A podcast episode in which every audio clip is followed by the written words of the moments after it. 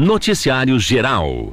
Mais um acidente com morte foi registrado na PR 438, rodovia estadual que faz ligação entre Fernandes Pinheiro e Ponta Grossa. Isso aconteceu na manhã de ontem, por volta das 11 horas e 35 minutos. Um veículo Fox colidiu frontalmente contra um caminhão Scania G420 no quilômetro 12 mais 600 metros da rodovia, no trecho entre Fernandes Pinheiro e Teixeira Soares. Os dois ocupantes do Fox com placas de Irati morreram no local do acidente. As vítimas foram João Amarildo Aleixo e a sua esposa, a Silmara da Rocha Aleixo, que tinham 52 e 47 anos, respectivamente. João Amarildo era vendedor autônomo e a esposa dona de casa. Eles residiam na Vila São João em Irati e deixaram quatro filhos, de 14, 20, 26 e 30 anos, conforme informações do Serviço Funerário de Ponta Grossa.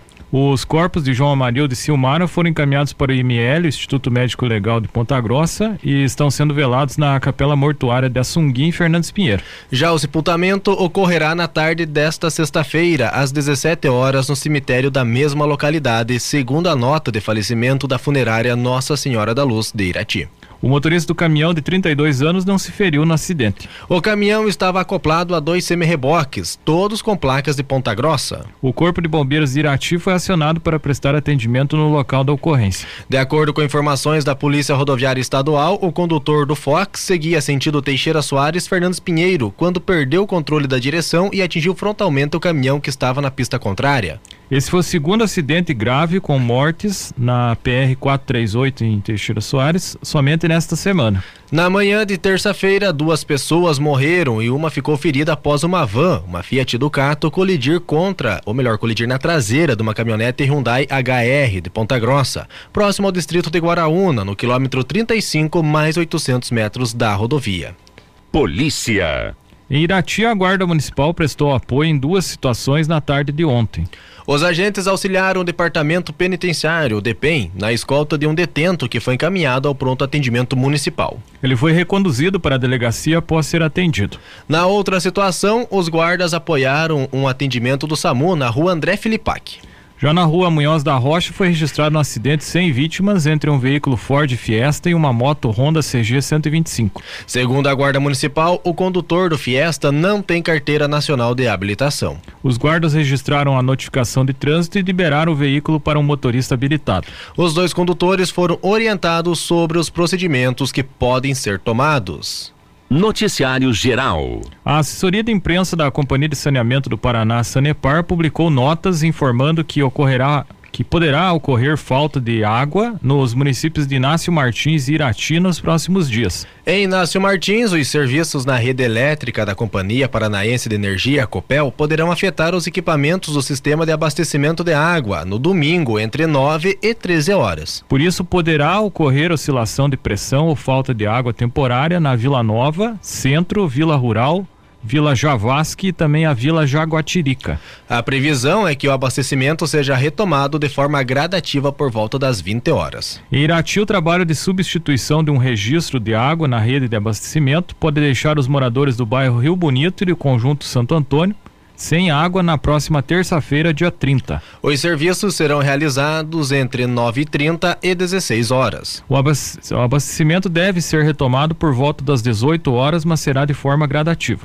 Já na quarta-feira, dia 31, serão realizados serviços de lavagem e manutenção preventiva dos reservatórios de água de Irati, o que pode afetar o abastecimento em dois horários diferentes. A partir das 9 horas pode ocorrer baixa pressão nas redes ou falta de água temporária nos bairros Alto da Glória 1 e 2, em Apindazal, Tuxolca e Fragatas. O abastecimento deve voltar ao normal a partir das 11h30. Já nos bairros Alto da Lagoa, Vila Verde e Jardim das Américas, os trabalhos podem deixar os moradores sem água a partir das 10 e meia da manhã. Neste caso, o abastecimento deve ser retomado até as 22 horas. A Sanepar solicita aos consumidores para utilizar a água somente para alimentação e higiene pessoal, evitando desperdícios. Os trabalhos podem ser cancelados em caso de mau tempo, impossibilidade de execução com segurança, fatores externos que impeçam a realização dos serviços no prazo programado, problemas operacionais que impactem de forma crítica o sistema de abastecimento ou por força maior. Os avisos paroquiais. A paróquia Nossa Senhora da Luz realiza hoje a tarde do pastel. Haverá venda de pastel na matriz a partir das 13 horas. Os cartões estão sendo vendidos na Secretaria Paroquial da Nossa Senhora da Luz no valor de cinco reais. O valor arrecadado será revertido para as obras missionárias da Diocese de Ponta Grossa. Festa do Divino, ou melhor, festa do Padroeiro Divino Espírito Santo no bairro Lagoa. Haverá celebração do Trido hoje e amanhã às 19h30. No domingo, a missa do padroeiro será às 8 e meia da manhã. A paróquia São João Batista, na Vila São João, informa que sábado tem missa às 16 horas na Vila Rural. Missa às 18 horas na Matriz. No domingo tem celebração da palavra às 8h30 no bairro Riozinho. Missa às 10 horas na Matriz. Às 14 horas tem encontro paroquial dos missionários. Paróquia São Miguel, hoje missa na Matriz às 19 horas.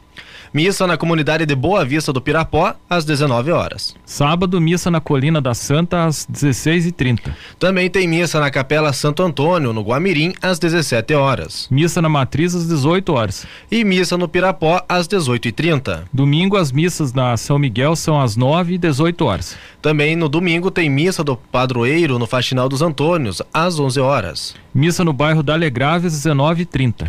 A paróquia São Sebastião, em Fernandes Pinheiro, informa que hoje, às 19 horas, tem missa em Queimadinhas. Sábado, as missas são 14 horas em Boa Vista, 15h30 no assentamento. 17 horas na comunidade de Santo Antônio e 20 horas na Matriz. Domingo, a missa na Matriz é às 8 e meia da manhã. E às 10 horas do domingo tem missa na comunidade de Paiol. Paróquia Ucraniana Imaculado Coração de Maria informa que hoje, 19 horas, tem Divina Liturgia Ucraniano. A Igreja Ortodoxa Ucraniana São Pedro e São Paulo em Gonçalves Júnior informa que no domingo, às 9h30, tem Divina Liturgia. Na Paróquia Perpétuo Socorro, no bairro Bonito, hoje, 19 horas, tem missa na Matriz. Às 19 horas também tem missa no Jardim Planalto. Sábado, missas às 15 e 17 horas na Matriz. Às 15 horas tem missa em Cachoeira. 17 horas, missa em Faxinal dos Melos. No domingo tem missa às 8, 10 e 18 horas na Matriz. 8 da manhã, missa no Cerro. Às 10 horas tem missa no Cadeadinho. 13h30, início do encontro de batismo para pais e padrinhos. Às 18 horas tem missa no bairro Pedreira. Esporte. Copa Libertadores da América, jogos dos times brasileiros, quarta rodada da primeira fase. Ontem o Strongest da Bolívia venceu o Fluminense por 1 a 0. O Fluminense perdeu a invencibilidade na competição, mas continua na liderança do grupo D com nove pontos. Já o Internacional ganhou do Metropolitanos da Venezuela por 2 a 1. O Internacional está em primeiro lugar do grupo B com oito pontos. Na Copa Sul-Americana, quarta rodada da primeira fase ontem, o time da Universidade César Valerro do Peru perdeu para o Botafogo por 3 a 2. O Botafogo é o primeiro colocado do grupo A com oito pontos. Já o Bragantino goleou o Oriente Petroleiro da Bolívia por 4 a 0. O Bragantino ocupa a primeira posição do grupo C com 10 pontos. Jogos em Rio Azul, Campeonato Intercomunidades de Futsal, Série Ouro, a primeira divisão. Primeira rodada, ontem no ginásio Albinão. O time da Água Quente dos Rosas venceu o Marumbi dos Ribeiros, ou melhor, venceu o Marumbi dos Elias B por 5 a 4. O Faxinal de São Pedro perdeu de 5 a 3 para o Marumbi dos Ribeiros. Campeonato Paranaense da segunda divisão, a quinta rodada começa hoje com um jogo em Curitiba. Na Vila Capanema, o Paraná Clube recebe o Apucarana às 19h30. E a hora a gente manter contato com a Miriam Rocha, diretamente de Curitiba. E hoje ela vai falar que está aberta as inscrições para o edital que destina 50 milhões a projetos esportivos. E olha só, o governo do estado abriu ontem as inscrições para o edital 5 do Programa de Fomento e Incentivo ao Esporte, que é o Pro Esporte. O edital ele destina 50 milhões de reais para projetos esportivos a serem executados em 2024 e 2025. É o maior volume de recursos para fomento e incentivo na história do esporte do Paraná. O programa ele é financiado pelo contribuinte do ICMS que pode destinar parte do valor devido para projetos na área. As inscrições para esta nova edição podem ser feitas até o dia 24 de julho de 2023 e olha, a Secretaria Estadual do Esporte que executa o programa está alertando sobre a importância dos interessados em participar desse edital terem os seus projetos e as documentações completas aí na plataforma de inscrição até o final deste período de 60 dias. Desde a primeira edição, gente, nunca houve prorrogação de prazo, viu? Então não pode perder o prazo. Toda a documentação necessária pode ser conferida no próprio edital. É a primeira vez que um edital do ProEsporte dará atenção especial a modalidades específicas, esportes a motor, automobilismo e motociclismo, por exemplo, eles recebem um segmento à parte. Clubes profissionais e associações dentro de ligas nacionais podem receber até 500 mil reais. Além disso, pelo menos 20% do investimento ele é repassado para projetos destinados ao paradesporto. Os proponentes, eles podem inscrever projetos esportivos dentro dos seguintes requisitos. Pode ser uma pessoa física, pessoa jurídica de direito privado, organizações da sociedade civil que seja de interesse público e organizações sociais, pessoa jurídica de direito público da administração direta e indireta que comprovem, viu, ser residentes, domiciliados e estabelecidos no estado do Paraná há pelo menos, no mínimo, viu, dois anos. Os projetos podem ser ins, é, inscritos aí em cinco diferentes áreas e para você conferir, você pode acessar o site da Agência Estadual de Notícias, que é aen www.pr.gov.br. Portanto, incentiva o esporte no estado do Paraná, o que é uma coisa muito importante, porque corpo são, mente sã. E é muito importante a nossa juventude estar envolvida no esporte, porque com certeza ela vai aprender muito mais. É questão de educação, questão de disciplina, né? E mente são é, corpo são, mente sã, né? É importantíssimo isso daí. Bom, gente, era essa informação que eu tinha para hoje. Desejo um ótimo final de semana para todos vocês e se Deus quiser, na segunda-feira tô de volta. Noticiário local. Três religiões estarão unidas em um momento ecumênico no próximo domingo, dia 28, às 16 horas no Memorial Jardim da Paz em Irati. O evento será realizado para homenagear o Mês das Mães. Católicos, evangélicos e espíritas serão serão representados pelo diácono Renato Maroc, o presbítero Luiz Fernando e o palestrante Arnaldo Menon, que realizam um momento ecumênico. A participação dos espíritas, que também são cristãos, é uma das novidades no evento. A assessora de comunicação do Memorial Jardim da Paz, Marli Traple, diz que, os, diz que o espiritismo está presente em várias instituições de Irati unificação das religiões que nós falamos, que é tão importante nesse momento, né? Porque nós teremos a, a religião evangélica, nós teremos a igreja católica conosco e nós teremos também a comunidade espírita, que é uma comunidade grandiosa cristã que nós temos em Irati. São muitas casas espíritas, kardecistas, né? Umbandistas, apometria, todos cristãos que fazem um trabalho muito bonito na cidade de caridade, de assistência.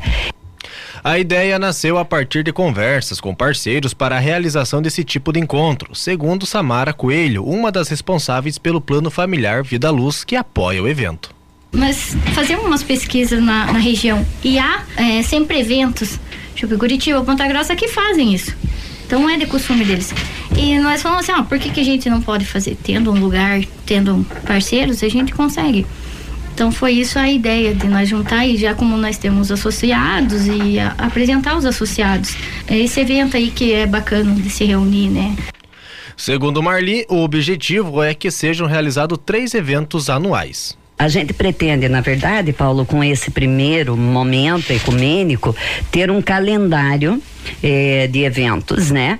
Onde nós estaremos fazendo o mês das mães, estaremos fazendo o mês dos pais e também na data de finados, né? Que a gente pretende fazer esses eventos. O local onde acontece o ato ecumênico contará com tendas e cadeiras para a população, além de possuir um estacionamento com espaço para mais de 100 carros. O local será coberto caso chova. De acordo com Marli, o espaço está sendo preparado para receber toda a população a gente falou de fazer às quatro da tarde, porque tem um pôr do sol lindo, né? Uma vista panorâmica da cidade. Então eu acho que o pessoal vai se sentir muito em paz, muito feliz lá, porque é um lugar que transmite realmente esse tipo de sentimento, né? E nós teremos as duas tendas, então será um espaço coberto, as cadeiras, né? Para que o pessoal possa se sentar, um pirulitinha para as crianças, para distrair elas, né? Para o papai e para a mamãe também ficar mais sossegado. Teremos água no local para que todo mundo se sinta bem confortável. E, claro, a cerimônia religiosa, que é, acho que é o, o ponto alto do evento, né? Além do plano familiar Vida à Luz, o evento conta ainda com apoio da empresa Roberto Imóveis. Para saber mais sobre a infraestrutura e como adquirir jazigos no Memorial Jardim da Paz, o telefone da equipe de plantão é 42 99809 7575. Esporte. No domingo, a Nata tenta conquistar o segundo título consecutivo do Campeonato Regional 50 mais de Guarapuava. O time iratiense recebe a equipe dos velhos amigos de Cantagalo no estádio Fioravantes Laviero, o Campo do Olímpico, às 10 horas da manhã, na segunda partida da decisão. No confronto de ida houve empate em 2 a 2. Desta forma, a disputa segue aberta. Um novo empate leva a disputa para os pênaltis. Quem vencer será o campeão. O Anata conquistou o título do Campeonato Regional 50 mais em 2022 de forma invicta, ou seja, sem derrotas. Nesse ano, o time iratiense também não foi derrotado e pode ser campeão invicto. A partida terá transmissão no Facebook da Rádio Najuá no domingo, 10 horas da manhã, Anata e velhos amigos do Cantagalo. Ainda em Irati, duas partidas serão disputadas amanhã pela sétima rodada do Campeonato Masters de Futebol. No estádio Alberto Viante, o Guarani recebe o Anata, outra equipe do Anata, às 15 horas. Já às 15h30, o Cruzeiro do Sul pega o Alvoradão Visa no estádio Fioravantes Lavieiro, campo do Olímpico. É só explicando que às vezes tem times que participam de duas, três competições simultâneas, só que uma é veteranos, outra é master, então tem idades diferentes e são atletas diferentes, então cons consegue conciliar, né? O nome do time é o mesmo, né? Mas os times em si os jogadores em si são diferentes. Já no Campeonato Veteranos de Irati, cinco jogos serão realizados no sábado. No estádio Coronel Emílio Gomes, a rodada dupla começa com o confronto entre Valinhos e Atlético da Serra Lagoa às 13h30. Logo depois, o CRB enfrenta o time do bairro Canesiana às 15h30. No estádio Feravantes Laveiro, o Cruzeiro do Sul joga contra o Pinho de Baixo às 13h30. Outra rodada dupla movimentada, o estádio Movimento, o estádio Municipal Abrana Gibinegem, às 13h30, o time da família família Matos encara o passatempo. Já às 15h30, o time do Monjolo joga contra a equipe da Vila Nova. Em Bituva, dois jogos acontecem no domingo, no campo do Vilo, na comunidade de Bela Vista, pela primeira divisão do Campeonato Municipal de Futebol. O time do Johnny Eventos joga contra o Fortaleza Brasil às 13h45. Já o Guamiranga enfrenta o Cruzeiro às 15h45. Em Rio Azul, quatro partidas serão realizadas no final de semana pelo Campeonato Municipal de Futebol no estádio Orestes Palu. No sábado, o Desportivo Tarumã joga contra o Faxinal São Pedro às 14 horas. Às 16 horas, o Guarani enfrenta o UBL. E esses dois confrontos são válidos pela segunda divisão. No domingo serão disputadas as partidas da primeira divisão. O Santa Cruz pega o São José Vila Maria às 14 horas. Logo depois, o Dr. Red Estrela Dalva encara o Fusiline Arena Society às 16 horas. No Campeonato Paranaense Sub-20, o Prudentópolis recebe Operário no sábado às 15h30 no estádio Newton Agibert em Prudentópolis. O time do Prudentópolis está em terceiro lugar do grupo C com seis pontos e precisa vencer para manter as chances de classificação para a segunda fase. Já o Operário é o líder do grupo com 21 pontos e já garantiu a vaga. O Irati, que ocupa a segunda colocação com 10 pontos, folga na rodada. No Campeonato Paranaense Sub-15, o Irati joga fora de casa contra o Paraná Clube no sábado, às 8h45 da manhã, no estádio Ayrton Coelho de Queiroz, em Curitiba. O Azulão ocupa a quarta colocação do grupo C com 4 pontos. Já o Paraná lidera o grupo com 13 pontos. Já a equipe Sub-17 do Irati jogará em quatro barras na região metropolitana de Curitiba, também amanhã, sábado, às 10h30 da manhã contra a equipe do Araucária. O Azulão ainda não venceu na competição. Com apenas um ponto, o time é o último colocado do grupo A. Política. Vereadores de Ponta Grossa aprovaram na quarta-feira um pacote de projetos que prevê reajuste dos próprios salários, um vale alimentação de 700 reais e a criação de novos cargos comissionados. Os projetos do aumento de salário e do vale alimentação foram protocolados, passaram por três comissões e foram votados em primeira e segunda discussão no mesmo dia. Com a aprovação, a prefeita Elizabeth Schmidt, do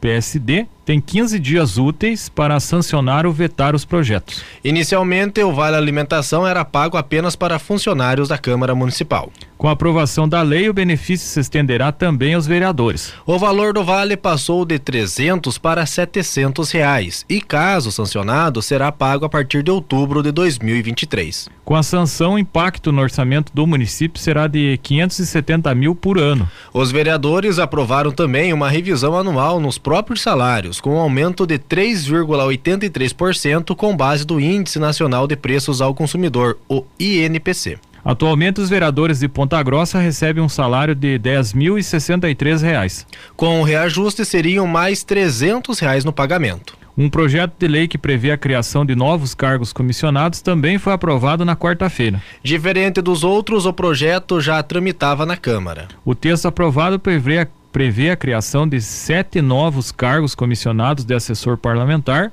com salários de R$ 4.565 e um cargo de superintendente institucional com salário de quase 14 mil reais.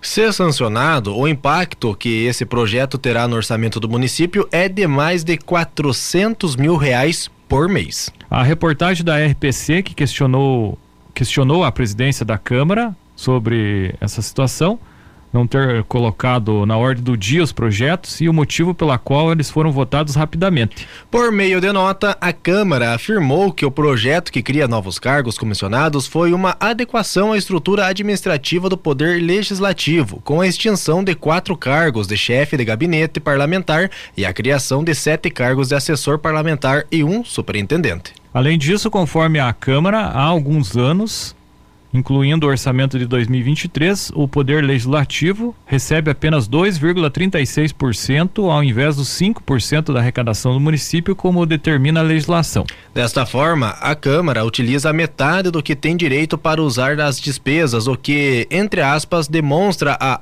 austeridade na administração do recurso público e respeito com a população. As informações são do portal G1.